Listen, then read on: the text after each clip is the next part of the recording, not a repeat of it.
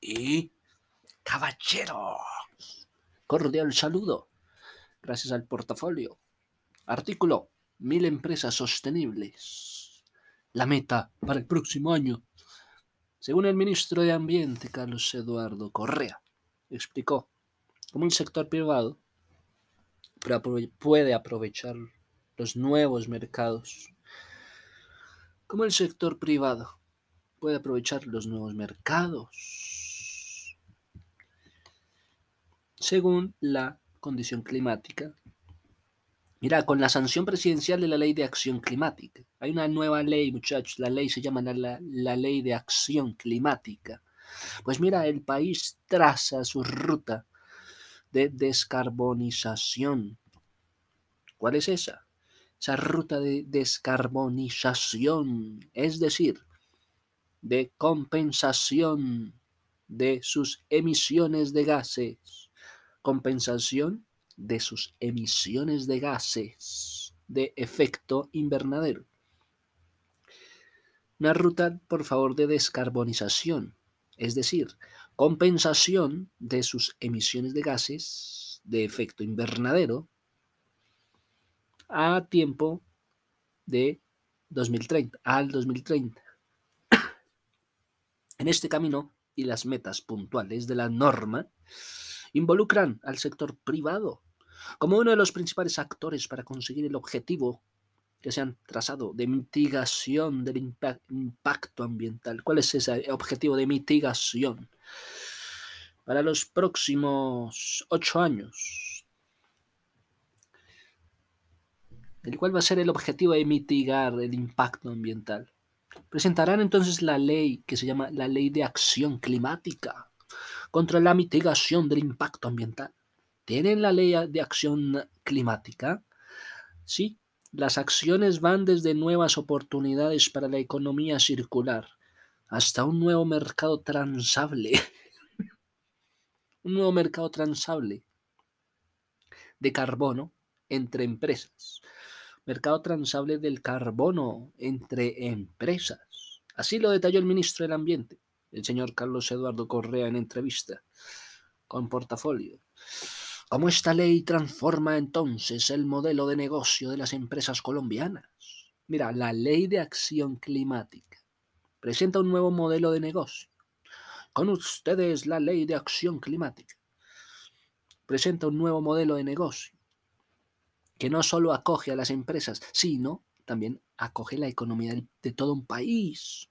En cada uno de estos capítulos muestra la oportunidad del mercado para el sector privado en la medida en que trabaje acorde en estas líneas de, de, descarbonización. Hay una solución natural. Oye, están hablando de una solución natural una de estas acciones puntuales es la restauración de un millón de hectáreas. Se van con un millón de hectáreas, muchachos. Una solución natural. Restaurar un millón de hectáreas. Para el 2030, muchachos. Un millón de hectáreas para dentro de ocho años. Un millón de hectáreas para dentro de ocho años, para el 2030. Ahí hay una opción de negocio para los proyectos forestales. ¿Cuál es la idea de negocio? La idea de restaurar un millón de hectáreas. Ahí hay una opción de negocio para proyectos forestales y también para mercado de carbono. Ay, sí, el carbón.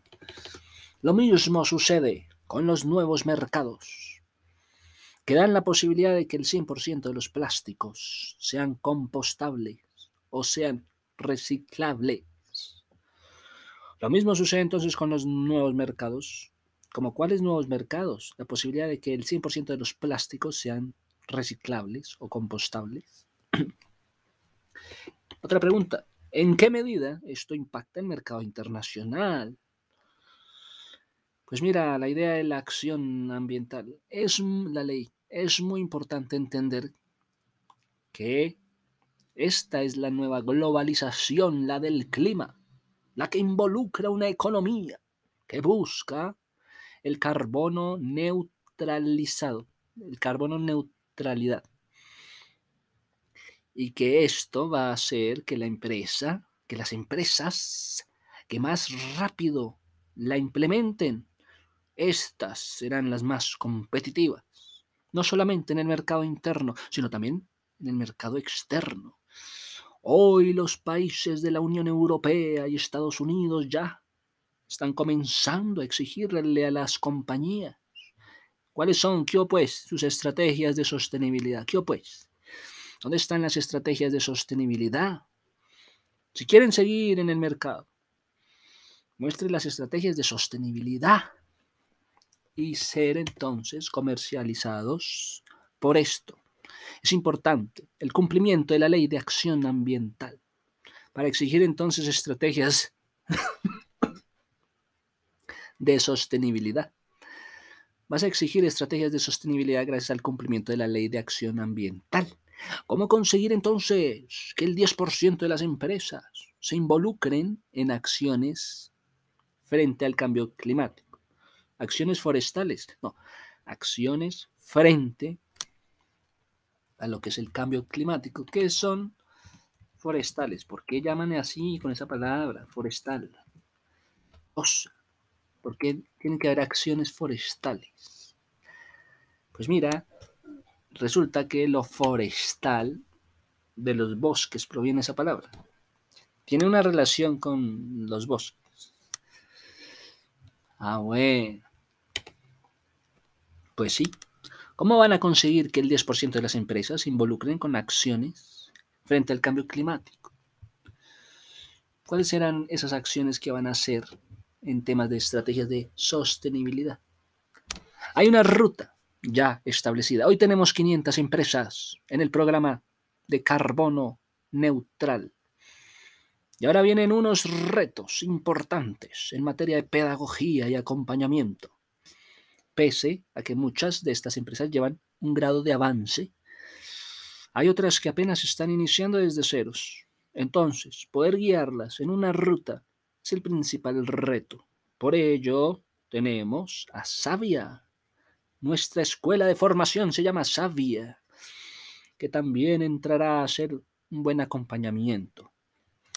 Una escuela tenemos de acompañamiento para la formación en todo lo que es el programa de carbono. Con el programa se llama Sabia. Aprobada la ley de acción climática en el Congreso que viene. La meta para el próximo año es con el Ministerio del Comercio tener mil empresas enrutadas en cuanto al programa de carbono neutral.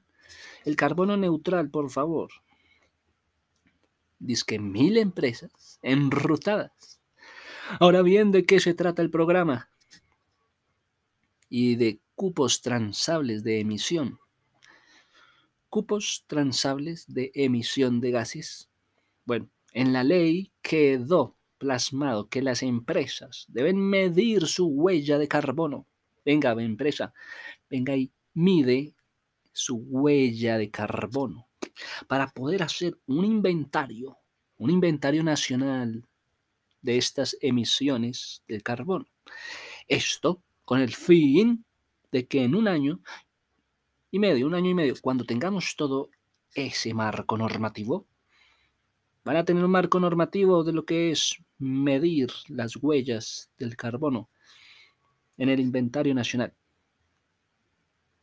Esto para que después de un año y medio puedan decir que tienen un marco normativo en las, en las compañías, puede existir un marco normativo en cuanto a la negociación con el Estado, puede existir un marco normativo en cuanto a la medición del carbono.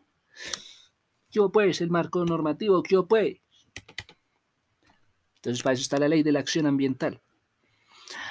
Este mercado regulado lo estamos construyendo con la normatividad de la ley, con las políticas públicas, muchachos, para que comience a funcionar en un año y medio, muchachos. Ay, en Colombia, ay, hoy en Colombia estamos trabajando en el marco normativo para madurar ese mercado y que haya más seguridad jurídica y más tecnología. Otra pregunta, ¿para qué las empresas contribuyen con la circulación de vehículos eléctricos. ¿Cuáles son los incentivos económicos? La normativa le permite a las empresas en 10 años que renueven por favor su flota. Aquí es donde viene la financiación, que es importante. Ya hemos tenido una serie de reuniones con el Ministerio de Hacienda en el sector financiero y en el sector de asobancaria para que se ajuste, para que se ajusten hacia nuevas líneas de crédito Nuevas líneas de crédito en materia de movilidad sostenible. Líneas de crédito para el tema de movilidad sostenible. Para el tema de transición energética. Para darle solución. Soluciones basadas en la naturaleza. También habrán financiamientos. También habrá un financiamiento del sector público a través de nuestra banca. Financiar el sector público. Además de la banca multilateral que hay, que hoy está colocada, están colocando todos los recursos precisamente para cada una de estas acciones. Los de la banca multilateral. Oye, ¿cómo así banca multilateral? ¿Cómo así que la banca? Los de la banca. Ah, banca multilateral. ¿Cómo va a ser esto? Está diciendo que los de la banca multilateral es un banco multilateral. Los de la banca no son la banca, es un banco. Banco multilateral. Mira, es una de las fuentes de contratación de préstamos externos y se les denomina como tal a todos estos bancos de desarrollo como lo es el Banco Interamericano de Desarrollo, el BIT, banca multilateral, multilateral, bancos de desarrollo, como lo es el Banco Interamericano de Desarrollo, Banco Mundial, la Corporación Andina de Fomento, Corporación CAF, Corporación Andina del Fomento. Ah, bueno, ¿qué es esa banca multilateral? ¿Qué impacto tiene una banca multilateral? El BID, ¿qué impacto tiene? La banca multilateral está conformada fundamentalmente por el Banco Mundial, BM, el Banco Interamericano de Desarrollo, el BID. La banca multilateral tiene lo que es el Banco Mundial, el Banco Interamericano de Desarrollo. La banca multilateral Está conformada por grupos de países que son miembros. Cada institución hace su aporte y adquieren el derecho, así, de obtener créditos. Obtienen el derecho de obtener créditos en, la banca, en el Banco Mundial y en el Banco Interamericano, gracias a la banca multilateral. Pueden tener derecho a obtener créditos.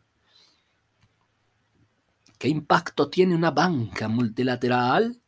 En el caso colombiano, la financiación obtenida a través de esta banca multilateral se ha orientado hacia el desarrollo de las infraestructuras productivas, de programas de mejoramiento de calidad de vida de la población de bajos ingresos, también acerca de la modernización, acerca de la reforma estructural del Estado colombiano entonces, ¿qué impacto tiene la banca multilateral? Pues en la reforma estructural, muchachos, en los ingresos, en la modernización. ¿Cómo incide la banca multilateral? ¿Cómo es que incide en el desarrollo de un país? Pues mira, la banca multilateral del desarrollo son aliados principalmente para apoyar a los gobiernos. ¿Cuál es esa, esa banca que apoya a los gobiernos? La banca multilateral de desarrollo. apoya a los gobiernos, al sector privado, en los desafíos de reducir costos, en los desafíos de reducir costos y en cambio acelerar la recuperación de la economía. Sí, aceleran la recuperación los de la banca multilateral de desarrollo. Así como para qué? Para promover un crecimiento económico más sostenible, armonioso, por favor. ¿Cuáles son los principales bancos multilaterales de desarrollo? Ya sabemos. Banco Interamericano de Desarrollo. Ah, pero hay más. Ojo. Los siguientes son organismos financieros internacionales en los que la República de Colombia es miembro. Colombia es miembro de cuáles organismos financieros. Oye, Colombia es miembro de qué organismos financieros. Pues mira, es miembro a través del Ministerio de Hacienda, a través de un ministerio, Ministerio de Hacienda y del Crédito Público. Es miembro del Grupo Banco Mundial, Grupo Banco Mundial. También el Banco Interamericano de Desarrollo. También el Banco de Desarrollo de América Latina, la CAF.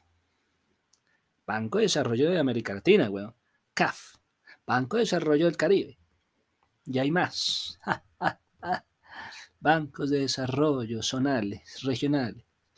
¿Cuáles son los organismos multilaterales? Oye, es que hay organismos multilaterales, no solo son bancas multilaterales. Organismos, como la World Trade Organization, weón.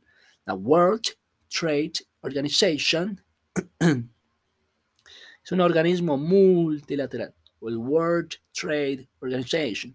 El World Bank es otra. La International Criminal Court, el Court, Corte, Corte Interamericana. International Agriculture Development Fund. International Monetary Fund. International Civil Aviation Organization. la United Nations Organizations for Industrial Ok, esos son organismos multilaterales. Organismos, dije. ¿Cuáles son los organismos? En Colombia, ahora. Los siguientes son organismos financieros internacionales en los que la República de Colombia es miembro, ya lo dijimos. Esto a través del Ministerio de Hacienda y es el crédito público. Como lo es el grupo, el Banco Mundial, Banco Interamericano de Desarrollo, la CAF, Banco de Desarrollo de América Latina, Banco de Desarrollo del Caribe. Ah, bueno, está bueno.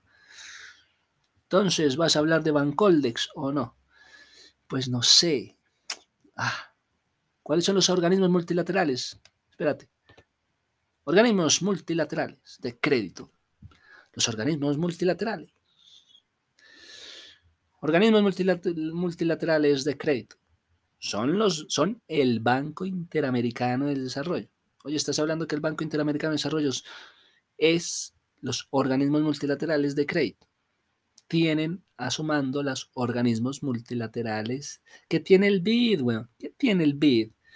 El BID tiene los organismos multilaterales de crédito. Mira, de tal manera, de tal manera, del total de líneas de financiamiento, líneas de financiamiento que se han contraído con el BID y el BIRF y el BIRF. También cuatro corresponden a préstamos que puedan ser representados, que puedan ser represtados, representados, represtados por la provincia a sus municipios. O sea, que se puedan hacer préstamos por la provincia a sus municipios. bueno, entonces, ¿cuál es el fin de los organismos multilaterales? El fin, el objetivo de los organismos no es otro, sino el de conseguir acuerdos globales que afectan a la mayoría, trabajando en diferentes entornos, entorno empresarial, entorno cultural, en torno del medio ambiente, en torno de la paz. O sea, meten organismos multilaterales para hablar de la paz, weón.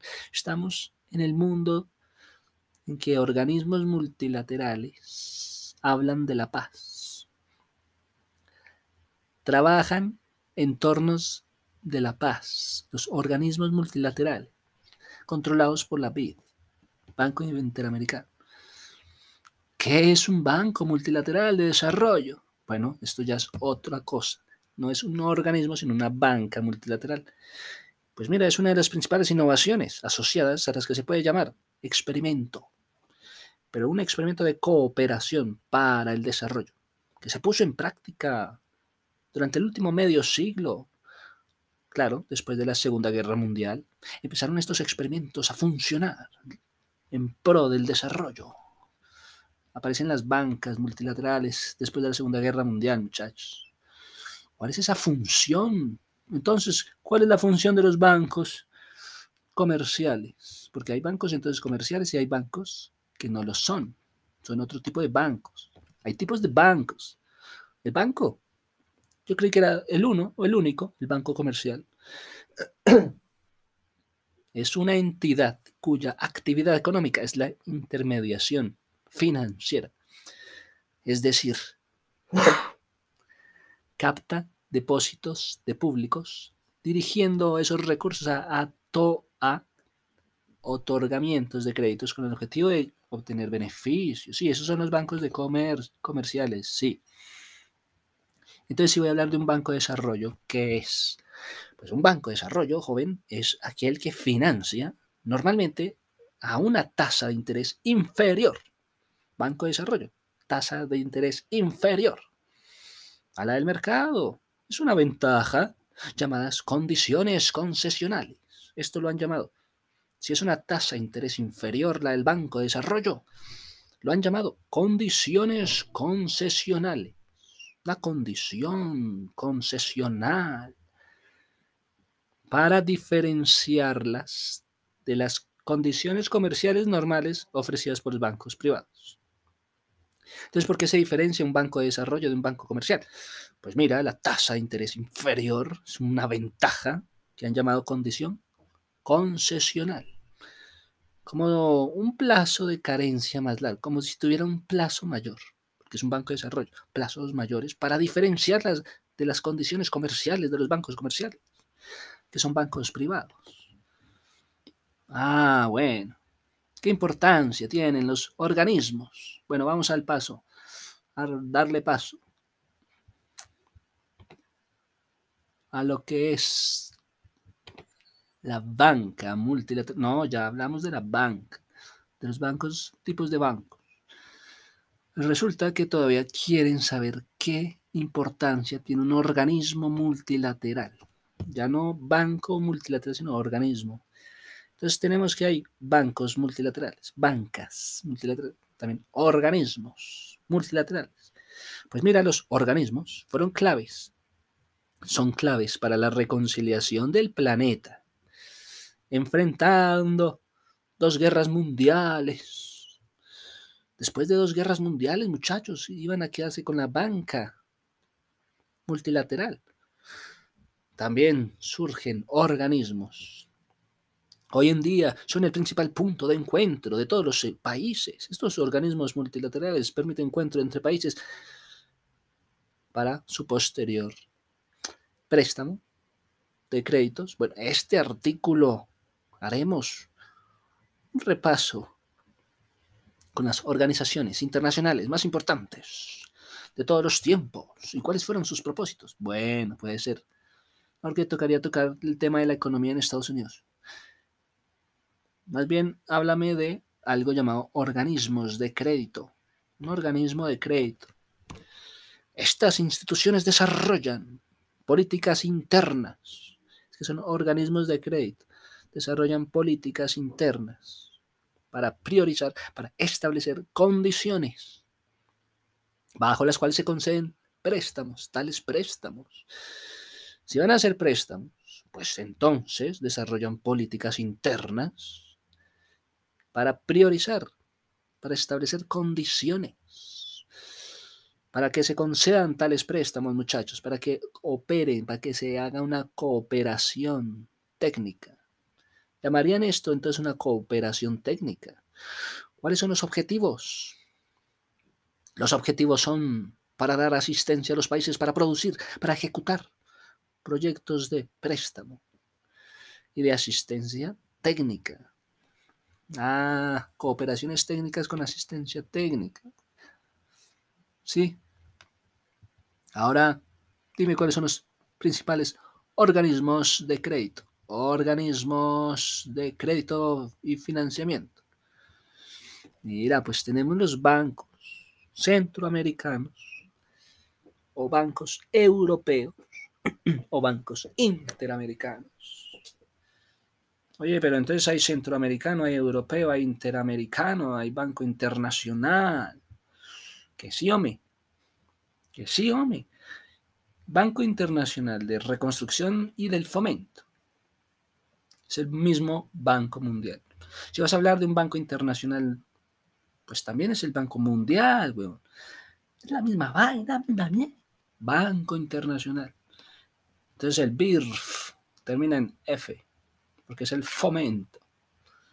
El BIRF, antes de la F está la R, porque es la reconstrucción. Entonces el Banco Mundial se encarga reconstruir y fomentar.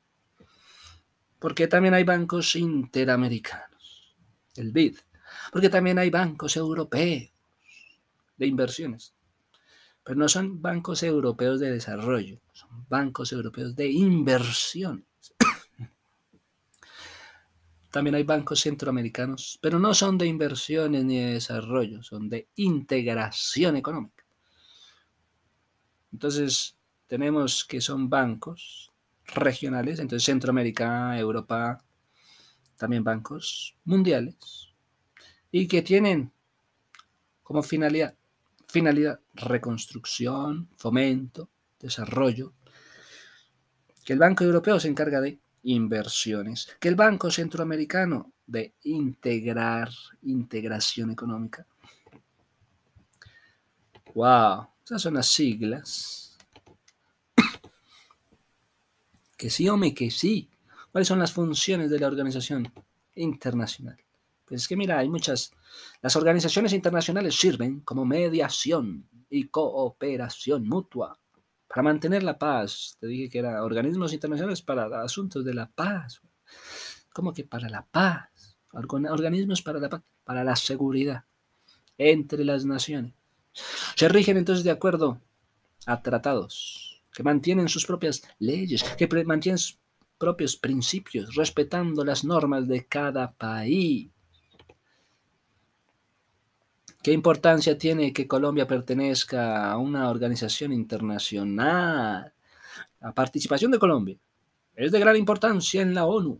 Ay, sí, ya que su objetivo principal es mantener la paz y la seguridad internacional, centralizar y armonizar esfuerzos de las naciones para alcanzar sus intereses comunes, para fomentar relaciones entre los estados. Debido a esto se han establecido las relaciones entre países. Bueno, ¿cómo funcionan los bancos? ¿cómo componen la banca de desarrollo? Entonces, vamos a decir eso. Entonces tenemos que los bancos son comerciales y de desarrollo. ¿Cumplen una función? Sí. Función económica. Deben canalizar el ahorro hacia quienes invierten o producen. Esto implica que las confianzas deban descansar exclusivamente en el cumplimiento de las normas. Normas, bancos con normas prudenciales. Y se les puede exigir entonces la solvencia a los propios bancos. ¿Cómo se compone una banca de desarrollo? Banca de desarrollo. Está constituida por bancos, bueno, cualquiera diría, ah, bancos comerciales.